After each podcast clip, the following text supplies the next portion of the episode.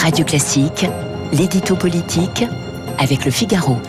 Bonjour Arthur Berda. Bonjour Gaël. Il est 8h11 et vous nous parlez ce matin d'un certain Gérald Darmanin. Il repart à l'offensive. Oui, car après l'échec de son opération Matignon cet été, le ministre de l'Intérieur a décidé de laisser libre cours à ses nouvelles ambitions. Plus question désormais de s'interdire quoi que ce soit, à commencer par le vrai faux tabou de la succession d'Emmanuel Macron, ce sujet auquel tout le monde pense tout bas dans la majorité, mais que personne n'ose aborder tout Personne, sauf lui, donc le numéro 3 du gouvernement, s'est longuement confié au Figaro ce week-end pour assumer ses intentions en vue de la prochaine présidentielle. Ce qui m'intéresse, dit-il, ce n'est plus de regarder ce qu'il s'est passé en 2017 et 2022.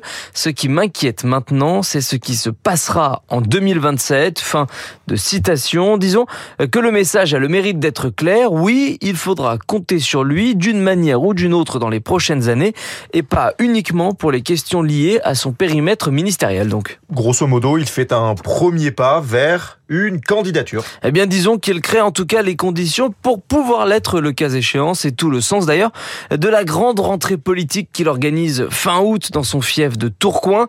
Pas moins de 400 personnes y sont attendues, dont une centaine de parlementaires, une dizaine de LR et enfin quelques ministres, mais pas Elisabeth Borne qui n'a pas été conviée à manger des saucisses frites ah, autour des tables rondes consacrées aux classes populaires. Non, l'objectif de ce grand raout est que Gérald Darmanin soit la principale tête d'affiche et que le public ciblé soit un électorat auquel les partis de gouvernement ne s'adressent pas suffisamment selon lui et la majorité pas du tout, les Français qui gagnent moins de 2500 euros par mois. Bref, c'est le retour du gaullisme social porté par un séguiniste revendiqué. Et ça, c'est pas exactement la ligne d'Emmanuel Macron. Alors oui et non en même temps, car si l'on reprend les discours du président durant la crise du Covid, les premières et deuxièmes lignes qu'il vantait à l'époque correspondent en fait à ces fameuses classes populaires. Idem avec les 2 milliards d'euros de baisse d'impôts qu'il a promis de consacrer à cette catégorie de population durant son quinquennat. Mais la réalité, c'est que le chef de l'État n'a jamais été aussi loin que son ministre qui dit vouloir financer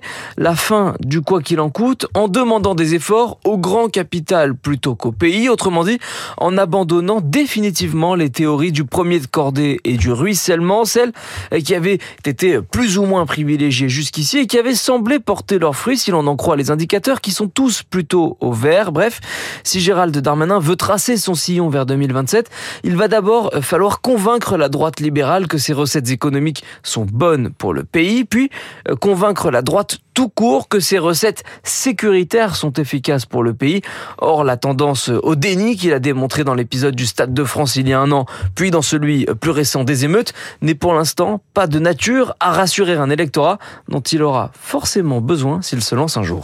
Eh bien, merci beaucoup Arthur Berda. Je vous souhaite de bonnes vacances. Je vous remercie et puis bon courage à vous. Merci. Euh, mercredi, c'est Jim Jarassé. Pour retrouver Jim Jarassé euh, au micro de Radio Classique. Pour l'édito politique du Figaro. Merci à vous. Tout de suite, notre invité.